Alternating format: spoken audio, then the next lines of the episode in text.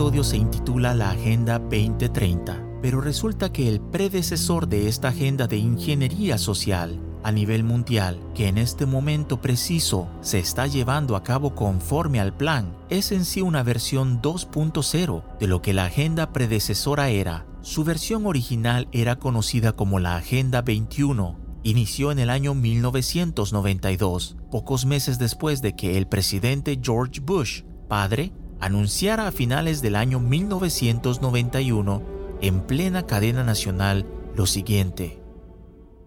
Este es un momento histórico. En el último año hemos logrado grandes avances para poner fin a la larga era de conflictos y guerra fría. Tenemos ante nosotros la oportunidad de forjar para nosotros y para las generaciones futuras un nuevo orden mundial, un mundo donde el imperio de la ley, no la ley de la selva, gobierne la conducta de las naciones. Cuando tengamos éxito, y lo tendremos, alcanzaremos una oportunidad real de lograr este nuevo orden mundial orden en el que unas Naciones Unidas creíbles puedan utilizar su función de mantenimiento de la paz para cumplir la promesa y la visión de los mismos fundadores de la ONU.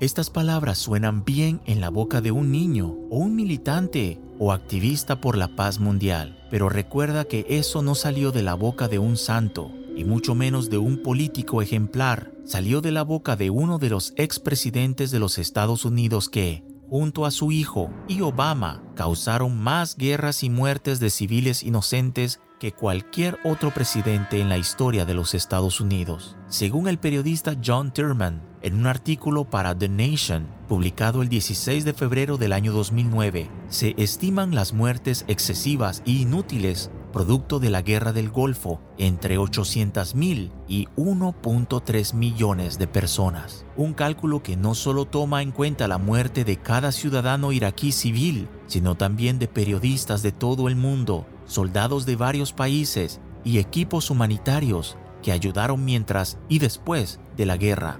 Pero como pocos saben, después de la guerra del Golfo la nación de Irak se volvió extremadamente inestable y pobre, a tal punto que cientos de miles de iraquíes salieron buscando refugio en otras naciones vecinas. Pocos alcanzaron estabilidad y los que regresaron en muchos casos fallecieron producto de la violencia y la inseguridad que dejó la guerra, reporta Thurman. Pero el presidente número 41 aseguró que todo esto era parte de el bien o para el bien de la humanidad. El que un día estuvo como jefe de la agencia de inteligencia y espionaje conocido como la CIA fue quien hasta después de su muerte empezó a ser investigado y es ahora señalado por ser el autor y mente maestra del asesinato de John F. Kennedy, cuya muerte extraña ha sido catalogada como la madre de todas las conspiraciones. Y por supuesto, de esta hablaremos en nuestra segunda temporada.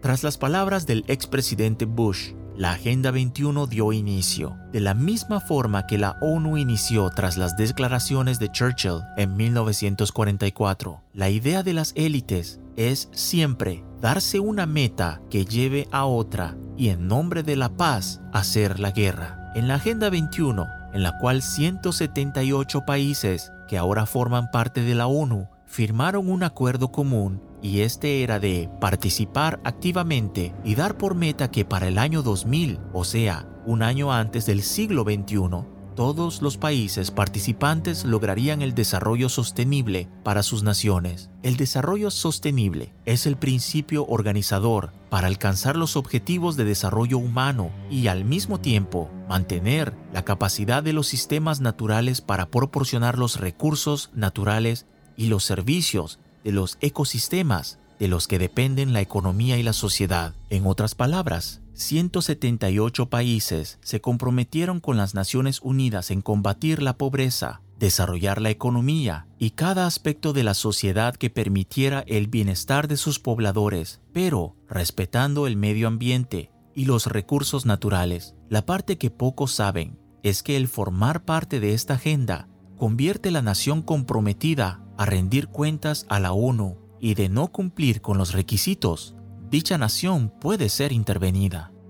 Según Tom DeWeese, un periodista que escribió un artículo intitulado Seis problemas con la Agenda 21 el pasado 13 de mayo del 2016 para la revista The New American, relata unos asuntos muy controversiales que vienen ocurriendo con la Agenda 21. Pareciera casi como que fue diseñada para doblarle el brazo a las naciones, a adoptar leyes y ceder en parte su independencia, todo en nombre del rescate del medio ambiente.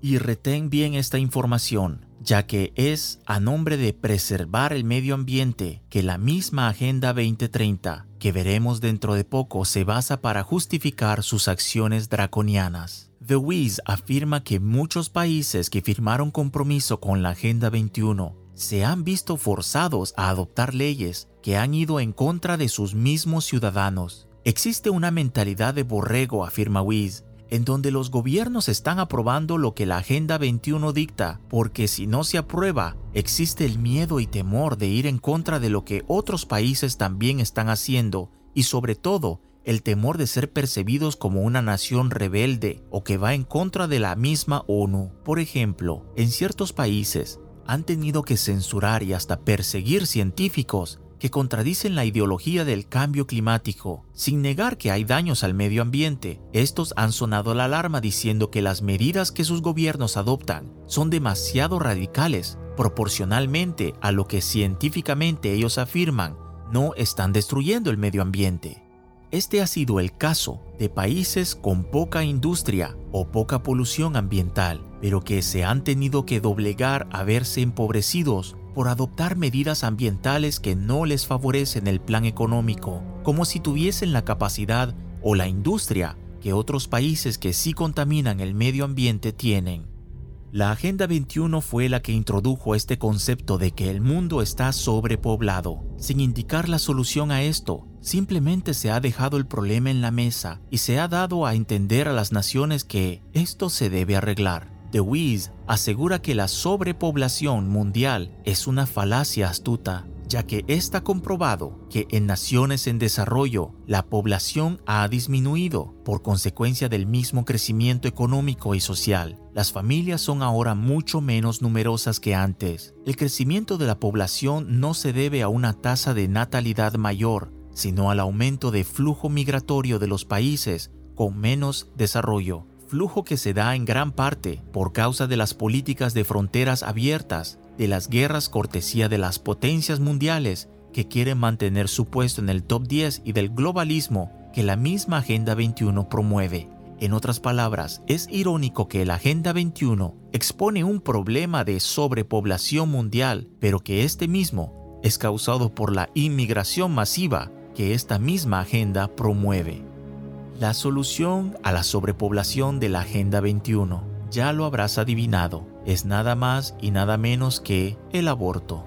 El legalizar el aborto no es parte de una iniciativa de mujeres que han sido víctimas de violaciones. Al contrario, las mujeres víctimas de violación, tal como las mujeres maltratadas y víctimas de la violencia doméstica, son reprimidas y poco protegidas por los gobiernos y los movimientos pro aborto. Las que suelen ser las portavoces de estos movimientos son mujeres que promueven el feminismo, la emancipación de la mujer sin ayuda y mucho menos dependencia del sexo masculino. Si en un extremo existe el machismo, al otro extremo existe el feminismo. Ambos buscan lo propio y en el centro siempre existen las víctimas. Pero estas víctimas son doblemente víctimas porque en el caso de aquellas mujeres que sufren violaciones, no solo deben cargar con el trauma de haber sido violadas, sino que encima las clínicas de aborto les incitan a sacar su bebé, como quien se saca un quiste, o se extirpa un tumor, o se saca una piedra del riñón. Nuevamente, psicólogos y científicos son censurados cuando estos tratan de alertar que el aborto no es la solución, ya que esta medida convierte a la víctima en una víctima doble por parte de su agresor y de su gobierno. Esto sin contar que las clínicas de aborto ganan por abortar fetos, como lo hemos expuesto en el episodio Adrenocromo. Una pregunta sencilla nos lleva fácilmente a entender el cinismo de la Agenda 21. Si es el aborto la solución para las mujeres que han sido violadas, ¿por qué entonces el esfuerzo está en crear tantas clínicas de aborto, de promover el aborto, de empujar la agenda del aborto instaurando una narrativa positiva al respecto y esto desde la educación de las niñas en temprana edad, cuando el problema a prevenir es la violación? El dinero que manejan las organizaciones y activistas pro aborto no van a las mujeres víctimas de violación, van a las clínicas de aborto y éstas a su vez desarrollan mejor negocio vendiendo los fetos abortados a clínicas privadas que fabrican a su turno medicamentos y vacunas.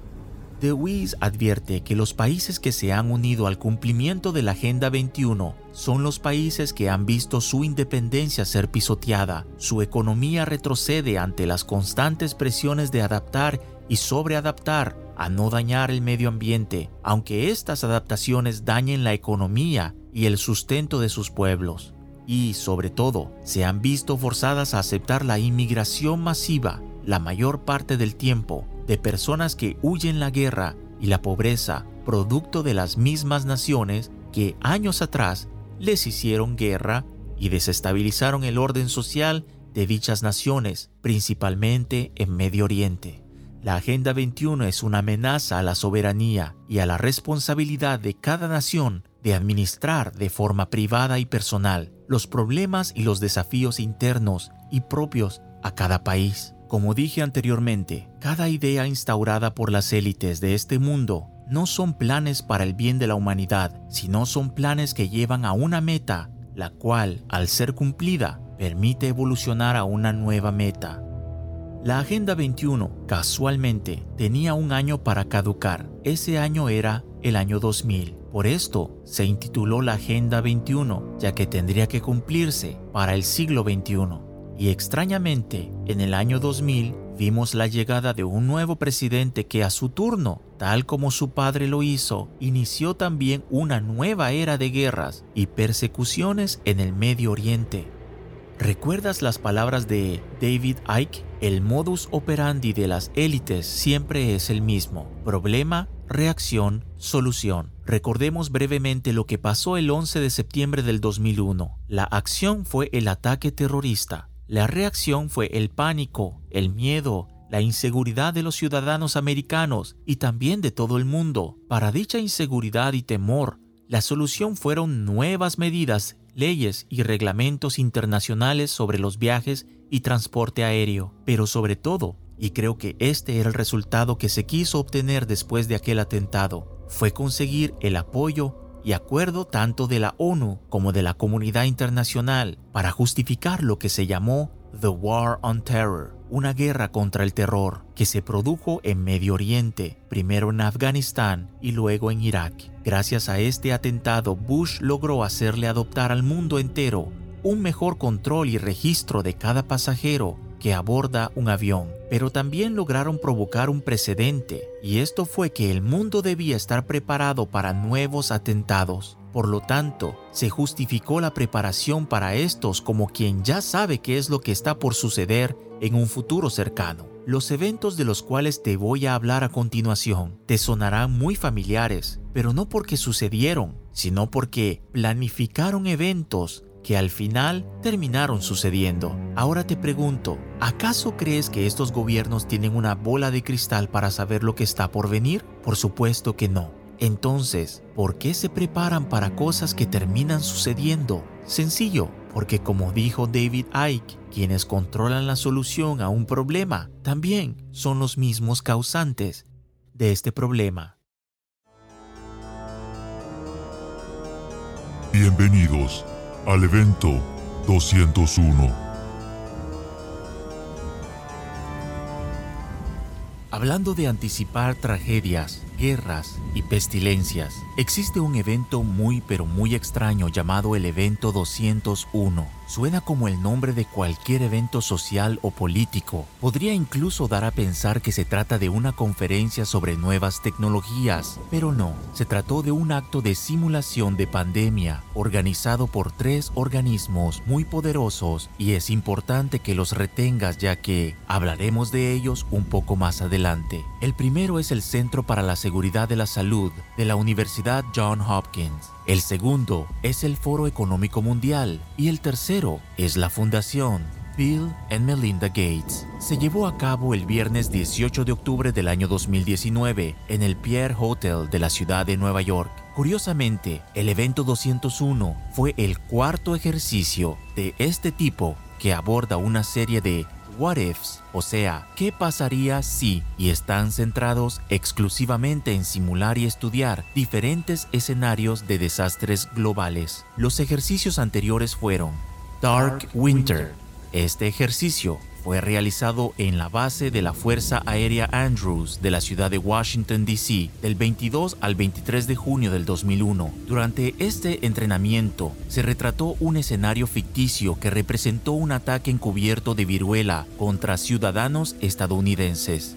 Atlantic Storm fue un ejercicio de mesa ministerial convocado el 14 de enero del 2005 por el Centro de Bioseguridad del Centro Médico de la Universidad de Pittsburgh, el Centro de Relaciones Transatlánticas de la Universidad John Hopkins y la Red Transatlántica de Bioseguridad. El ejercicio utilizó un escenario ficticio diseñado para imitar una cumbre de líderes transatlánticos obligados a responder a un ataque bioterrorista en suelo americano.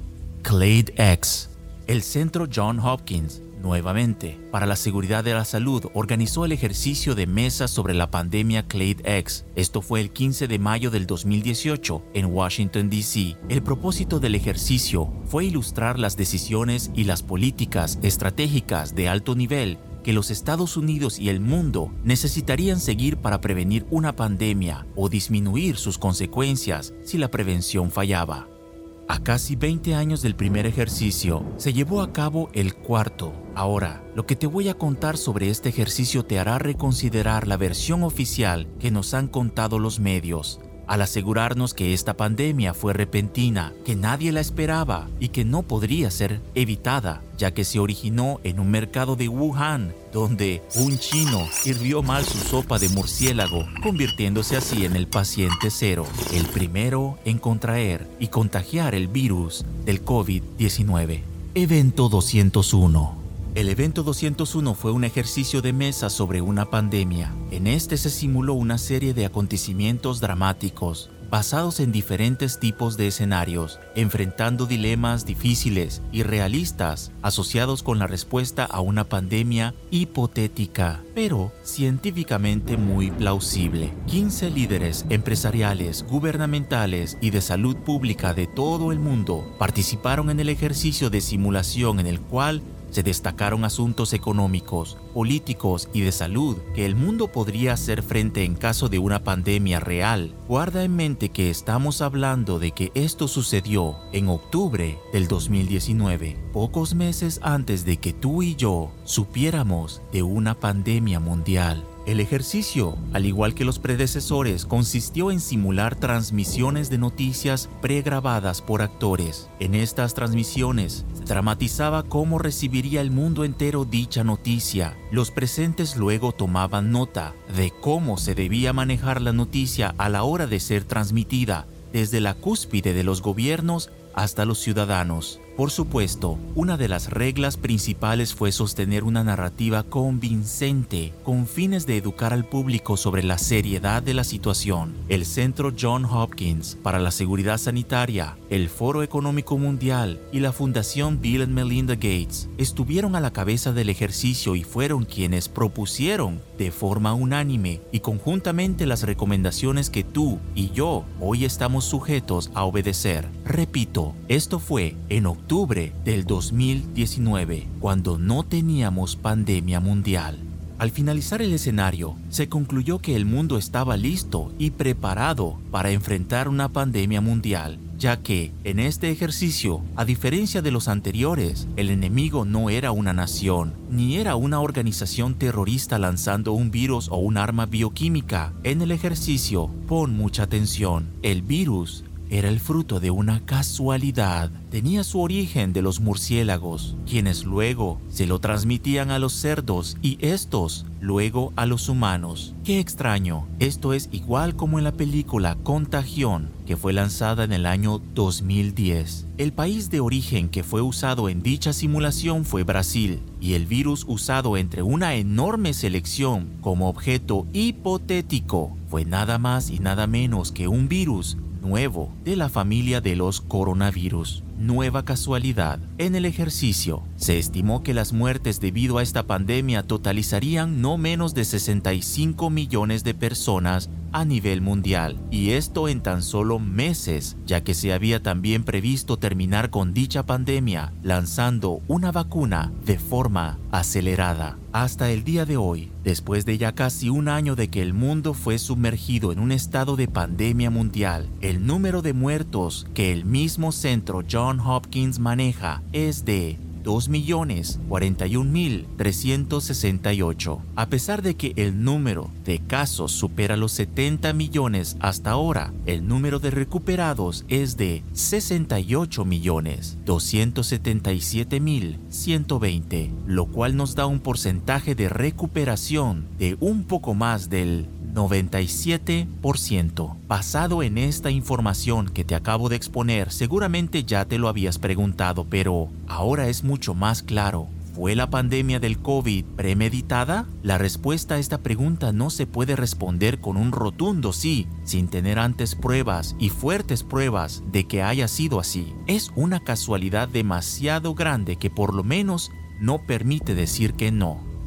¿Recuerdas la gripe porcina del 2009? No era una pandemia, pero sí era un ensayo de una. En tiempo real, fue hecha para determinar cómo la población reaccionarían a un virus. El resultado, la mayor parte de la población lo tomó como chiste. La vacuna apareció como por arte de magia, pero fueron muy pocos los que se fueron a vacunar. Personalmente recuerdo cómo la mayoría de mis contactos en Facebook se burlaban de aquellos que se habían ido a vacunarse.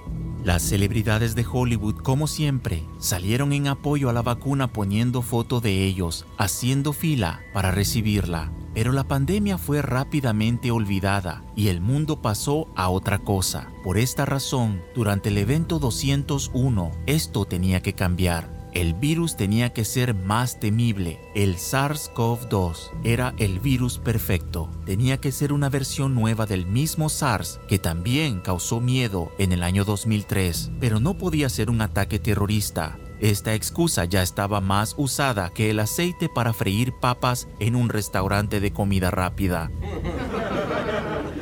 La procedencia del virus tenía que ser casual, ambigua y hasta natural, para así despejar el enfoque sobre su procedencia y poner toda la atención sobre el qué haremos y el qué necesita el gobierno que yo haga. Pero el criterio mayor que la gripe porcina no pudo realizar fue la unanimidad en cuanto a la severidad de la información transmitida por los diferentes medios masivos de información. No necesito enumerártelos. Si los puedes ver al encender la tele o al poner la palabra noticias en Google, es porque ese medio sigue una línea, una narrativa y una propaganda en base a una agenda por cumplir. Y si digo agenda, es porque después de la Agenda 21 y los diversos ensayos para un ataque y amenaza mundial que uniera el mundo entero contra un enemigo invisible, se tenía que preparar una nueva agenda. Me temo que esta sea la última agenda que la élite de este mundo realizará. Tal como Hitler, ellos creen que lograrán un objetivo, todo para enfrentarse con la cruel realidad de que quien realmente les maneja como títeres también les odia y solo lograrán llegar hasta donde él decida manifestarse, exponerlos públicamente y tomar el lugar de héroe de Mesías, de Dios.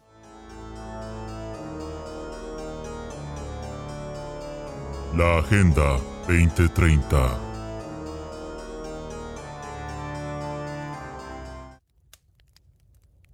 Estamos en el año 2021. Como sabrás, El nombre de esta agenda sugiere que, por lógica, se debe cumplir en los próximos nueve años. Pero ¿de qué se trata exactamente? No difiere mucho de la Agenda 21, ya que retoma los mismos objetivos que aún faltan por cumplirse en muchas naciones en desarrollo. Pero encima de esto, agrega 17 nuevas exigencias que ahora 193 naciones firmaron y se comprometieron con la ONU que cumplirían. Entre estas nuevas metas se encuentran cambios fundamentales en cómo las naciones producen y consumen bienes y servicios, la educación sobre los diferentes géneros y el respeto a ellos. Esto por supuesto promueve las nuevas ideologías de género que deben ser enseñadas desde temprana edad en todas estas naciones, no importando lo que su población o religión acepte o no. Reducción de las diferencias de riquezas entre naciones y dentro de estas. En pocas palabras, bienvenido al comunismo mundial, porque deberías manejar un Ferrari si un individuo al extremo del mundo nunca ha manejado un auto. De ahora en adelante, no tendrás auto hasta que todos tengan uno. La adopción de medidas de colaboración entre naciones para implementar la identificación digital de todos los seres humanos. Este es un punto inquietante y ya te contaré por qué. Así muchos objetivos más son los que dejan entrever que este mundo está siendo moldeado desde ya para entrar a lo que Bush dijo en 1991, un nuevo orden mundial. El problema es que no hay señal de que este camino resulte ser feliz y mucho menos agradable para la humanidad, sino que pinta un futuro orwelliano en donde la población, en nombre del progreso y como ha sido durante esta pandemia, en nombre de salvar vidas, de no ser contagiadas, se han quedado en la calle dueños de comercios, restaurantes, niños y jóvenes han abandonado las clases, parejas se han divorciado y la depresión ha llegado al punto en el cual el suicidio se menciona más.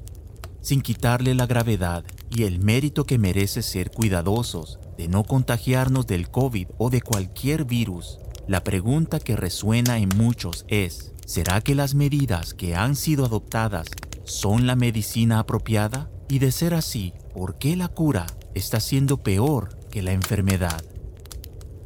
Poniendo la Agenda 2030 al descubierto, nos damos cuenta que desde que fue adoptada en septiembre del año 2015, algunas declaraciones que en aquel entonces pasaron desapercibidas ahora tienen mayor sentido. El Partido Comunista de China, conocido como el PSC, afirmó que China jugaría un papel muy importante y crucial para el desarrollo de esta agenda en los próximos años. ¿Te suena curioso esto? La primer y única contribución que podríamos asociar con el cumplimiento de ingeniería social que es la Agenda 2030 y China, sería el haber desatado el virus que actualmente nos ha cambiado la vida a todos. Muchos doctores y científicos en China que quisieron advertir el mundo antes de que el virus fuera regado, llegaron hasta ser asesinados por el Partido Comunista Chino, quien controla el flujo de información, ya no solo en su propio territorio, pero ahora en muchas partes del mundo.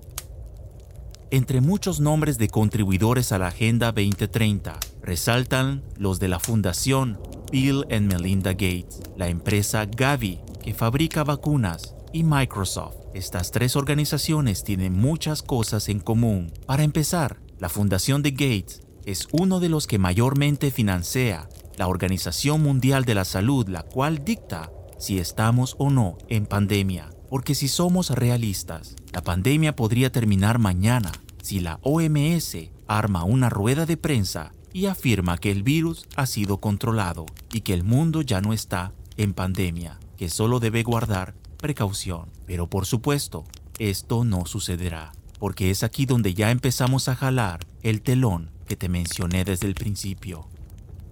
La fundación de Gates financia a Gavi, para no decir que son los mismos dueños de esta. Y Gavi es la organización que está a cargo de la implementación de vacunas, especialmente en países pobres. A pesar de negar ya no ser empleado ni dueño, Bill Gates sigue también teniendo lazos estrechos con la empresa por la cual se hizo famoso y se dio a conocer en el mundo. Me refiero a la empresa Microsoft. Y te preguntarás, ¿qué hace Microsoft a la par de empresas relacionadas con la salud? te recuerdo que el telón ya lo empezamos a jalar y está por caerse. La Agenda 2030 tiene un eslogan bastante perturbador. El eslogan dice, Leave no one behind, no dejes a nadie atrás. Por simple asociación, se entiende que para que una agenda global, mundial, que implique a todas las naciones funcione, requiere que las etapas que habla David Icke, acción, reacción, solución, ya no solo involucren un país, pero esta vez al mundo entero porque los cambios tan drásticos e internacionales que requieren necesitan un problema, una crisis mundial. ¿Entiendes ahora por qué hasta líderes comunistas, por más aislados del mundo y que no siempre han colaborado con la ONU, ahora también son parte de esta crisis y por lo tanto son parte, lo quieran o no, de una colaboración unánime internacional? Y aquí es donde entra en acción la empresa Microsoft. Mientras tú y yo recibíamos con asombro las noticias de casos y muertes por coronavirus, en marzo del 2020 se reportó el registro de una patente llamada moneda digital con interfaz corporal.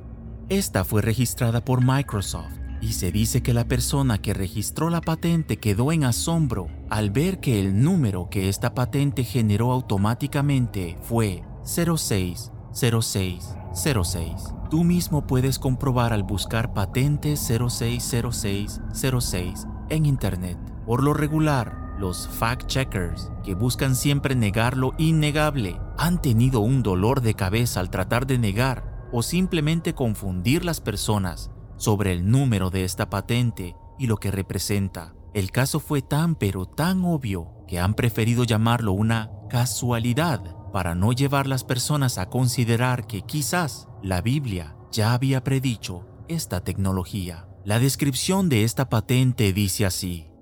La caja negra, computadora, le da al humano un dispositivo acoplado a su cuerpo con una billetera numerada de criptomoneda. La persona puede ser seguida y estar en comunicación al Internet por medio del dispositivo acoplado a su cuerpo. A una persona se le otorgan créditos, dinero criptomonedas en base a los movimientos de su cuerpo, cumplimiento de una acción, un movimiento físico, una mano de obra o un desplazamiento a un lugar específico, con los cuales podrá usarlos para comprar y vender.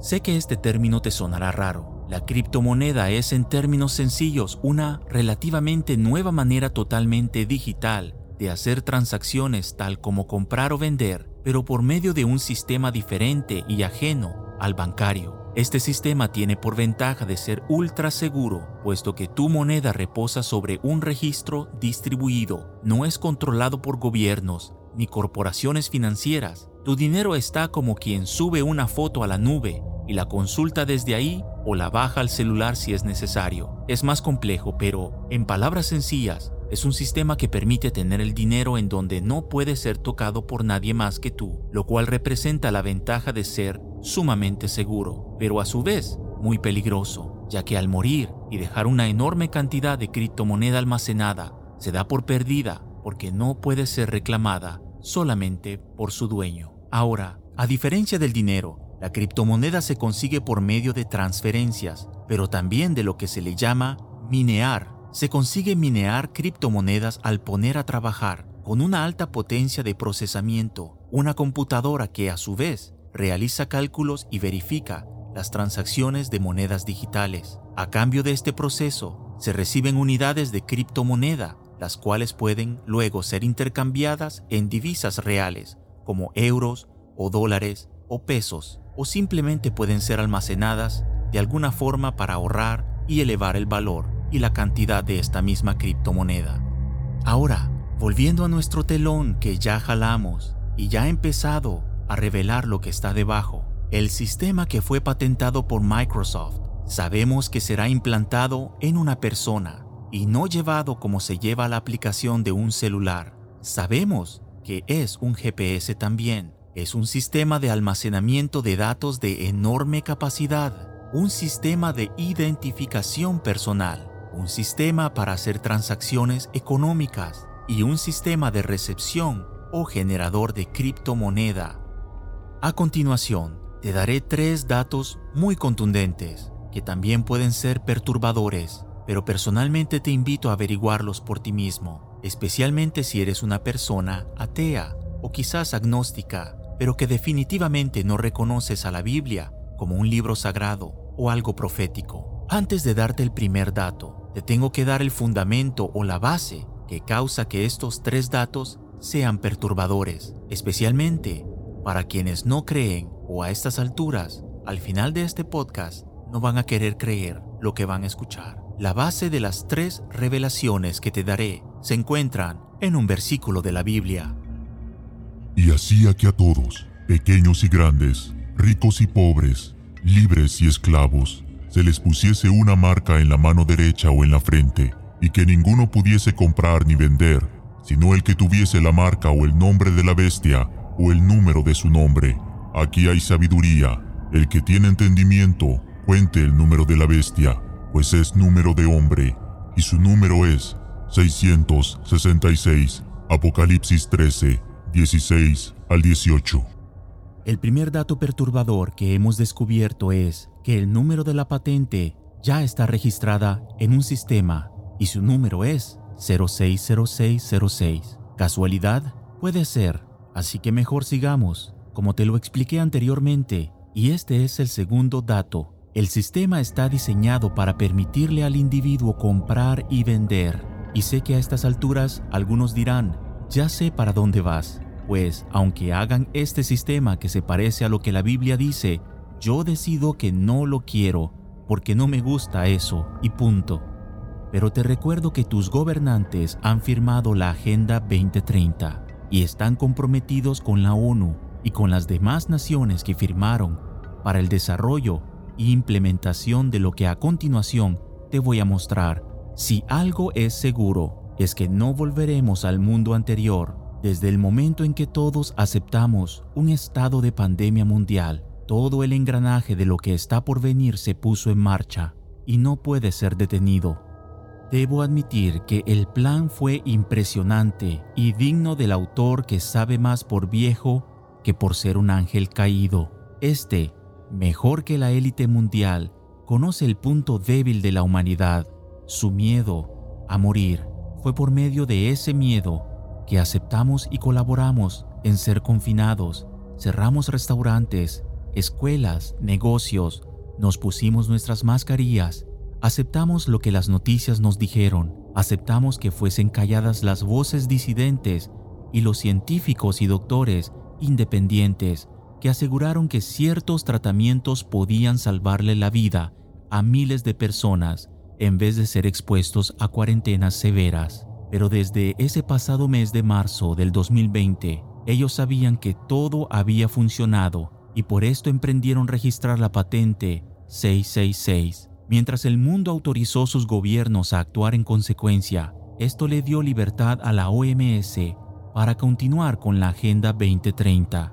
De lo contrario, esto hubiese sido otro escenario de gripe porcina, tal como en el 2009, y hoy no estarías escuchando este podcast. Volvamos al tercer dato. Aunque no veas CNN o cualquier otro de los medios masivos, seguramente ya escuchaste hablar de la vacuna y los países que ya la recibieron y la están empezando a administrar, primeramente a los ancianos y al personal médico. Las empresas que fabricaron dichas vacunas aseguraron su efectividad del 90 al 95%. Seguramente escuchaste hablar de otra narrativa bastante fuerte en redes sociales y medios masivos, con lo cual aseguran que debido a las nuevas cepas del coronavirus, las vacunas no podrán ser efectivas y por lo tanto las personas tendrán que vacunarse con varias dosis para lograr asegurar que este virus sea neutralizado. Esto lleva a otra solución propuesta por ellos mismos, ya que no sabremos quiénes han sido vacunados y con cuántas dosis. Un certificado de identificación de vacuna deberá ser adoptado por la población mundial. Yo fui a buscar de qué se trataba este certificado y al principio creí que era un carnet de vacunación que le darían a todo aquel que ya haya sido vacunado, pero resulta que no es exactamente algo físico, como eran nuestros carnets de salud o de identidad plastificados y con nuestra foto. Te invito a verlo por ti mismo, ya que no gano absolutamente nada en contarte una fantasía inventada o una fábula conspiranoica. Si tienes tu computadora cerca, escribe en tu navegador www.id2020.org. Si no lo puedes hacer ahora, no te preocupes, porque voy a narrarte exactamente lo que está escrito como si lo estuvieses viendo en pantalla. Lo primero que verás en letras grandes al entrar a este sitio es la frase We need to get digital ID right. Necesitamos obtener una identificación digital correcta.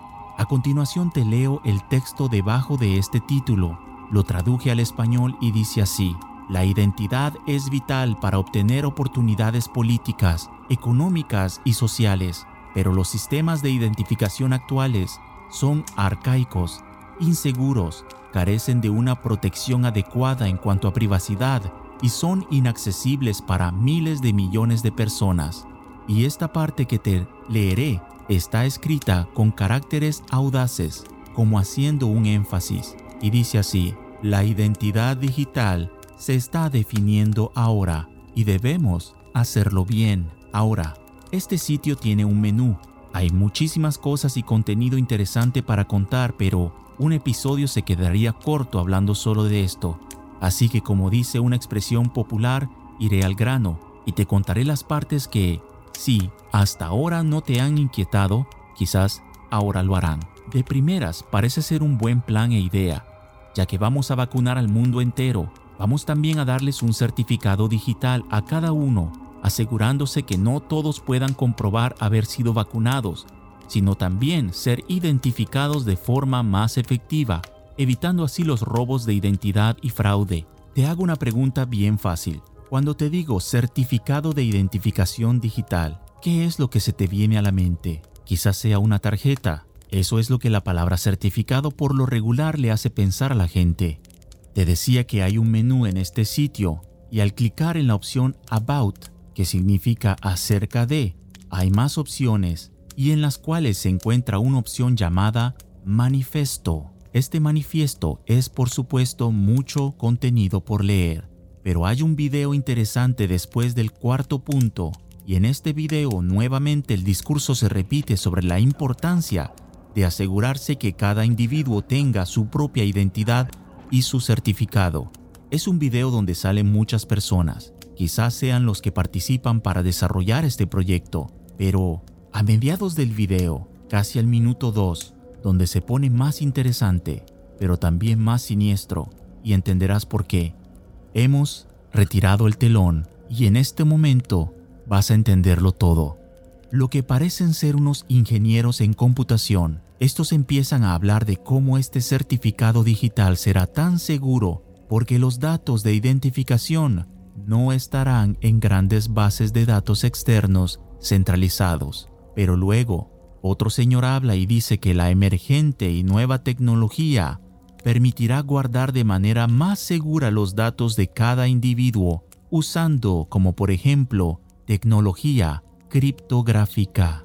Entre otras cosas, una señora asegura que la mejor forma de asegurar la información del individuo es llevar la información en sí mismo, protegiendo así su identidad de factores y de riesgos externos. ¿Estás listo ahora sí para el tercer y último dato? Seguramente ya te lo imaginas. Este certificado no será una tarjeta, no será un código de usuario al cual le escogerás una contraseña y tampoco será una aplicación en tu celular. Como te lo acabo de leer, todos estos expertos en seguridad de datos, ingenieros en sistemas informáticos, están de acuerdo con decirte que nada de eso es seguro lo más seguro es que lleves tu certificado de identificación digital sobre ti mismo. Como te mencioné anteriormente, cada uno de estos datos corresponden perfectamente bien a la descripción que el libro de Apocalipsis nos hace sobre la marca de la bestia. Te acabo de demostrar con información verídica que lo que la Biblia le llama la marca de la bestia es y corresponde perfectamente bien al sistema de identificación digital ID 2020 que es parte de la Agenda 2030. Y si lo que necesitas es saber que ellos mismos te digan que dicho certificado es realmente una marca? Pues resulta ser que ellos mismos te lo dicen. En el mismo menú, la primera opción es certificación. En dicha opción hay una página en la cual se lee, a través de nuestra marca de certificación, damos forma al panorama técnico para garantizar que las soluciones de identificación digital que se desarrollan y adoptan son administradas por el usuario, protegen la privacidad y son interoperables.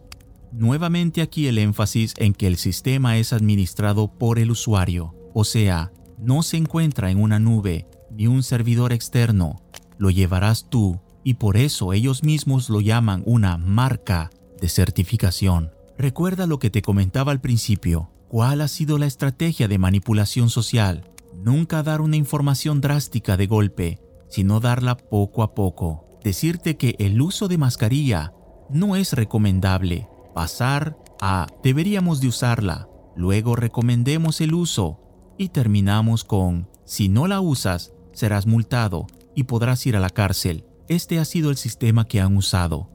¿Qué dicen de la vacuna? Que no será obligatoria, solo para los más vulnerables. Pero ¿qué dicen desde ya algunas de las aerolíneas? Que podrían prohibir el acceso a viajar a quienes no hayan tomado la vacuna. Otras grandes empresas se suman a construir esta narrativa como Ticketmaster, la empresa más grande de eventos y conciertos, también advierte que están considerando darle un acceso privilegiado a quienes hayan tomado la vacuna o varias dosis de esta y que por supuesto lo puedan demostrar. Esta solución milagrosa y tan esperada que es la vacuna va ligada con el sistema de identificación digital. Si aceptas una, debes dejarte implantar la otra más adelante. ¿Será el mismo día? Por supuesto que no, porque todavía falta no solo convencer la gente de que ambas cosas deben ser aceptadas, pero también falta que todos los disidentes lo acepten. ¿Recuerdas el eslogan de la Agenda 2030? Nadie se queda atrás. Te lo he demostrado.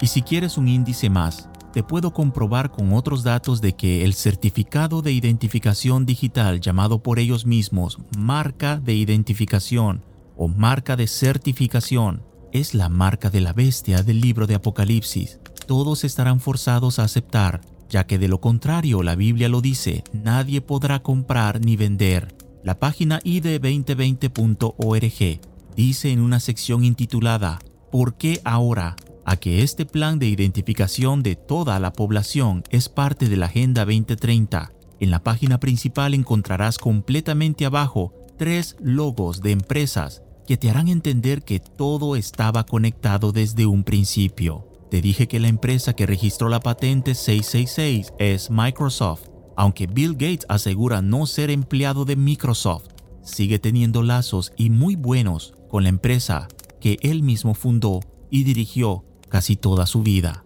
El segundo logo, y esto es un ejemplo descarado de cómo se ríen de la gente al poner este logo ahí, es el logo de la organización Gavi, la Alianza de Vacunas. Es esta organización también interconectada con la Fundación Bill and Melinda Gates y es la organización que está a la cabeza de todas las demás organizaciones que trabajan para la distribución de la vacuna contra el COVID. Luego, para finalizar, encontramos el logo de una empresa menos familiar, pero con una cifra de más de 42 billones de dólares. Es la empresa Accenture, cuyo nombre es una mezcla entre la palabra accent y future que viene siendo acento y futuro en español. Esta empresa solo se define por brindar asesoramiento y logística para los servicios de desarrollo en tecnología. En otras palabras, todo lo que has vivido en este último año, todo lo que los medios dicen y cuentan, todo ha tenido un objetivo y es llevar a toda la población mundial a un proceso de sometimiento total, de confianza y de sujeción a las autoridades gubernamentales. Logrando ese objetivo, entonces las etapas de campaña de vacunación mundial es un primer paso. Luego, por medio de nuevas amenazas, especialmente en cuanto a la seguridad de identificación, que desde ya se ha empezado a vivir, la gente no solo aceptará la vacuna, sino la solución al fraude y robo de identidad. Si a esto agregamos el rumor de que la economía mundial, al ser demasiado inestable, podrían perdonar la deuda de cada una de las personas en el mundo, incluyendo deudas de auto, cartas de crédito y posiblemente hasta de casa. Todos estos beneficios y muchos más, a condición de aceptar la marca de la bestia, suenan fácil para ser aceptada. Esto es el nuevo orden mundial, un solo gobierno, una sola moneda y sistema financiero, una sola nación, una unión de religiones bajo un solo gobernador, el que está por aparecer y que tiene dos opciones frente a él. Ganarse el lugar y el título de ser el líder mundial sin arrojar a nadie del autobús o, tal y como lo ha acostumbrado a hacer con sus peones a través de la historia, exponer a las élites de este mundo para que éstas sean castigadas públicamente y ganarse así el favor del mundo de manera unánime, para luego engañarlos a todos y que voluntariamente acepten su marca sin verla como algo malo. Por supuesto, aquel telón ya cayó. Y lo que estás viendo frente a ti es una plataforma preparada para la llegada de el anticristo.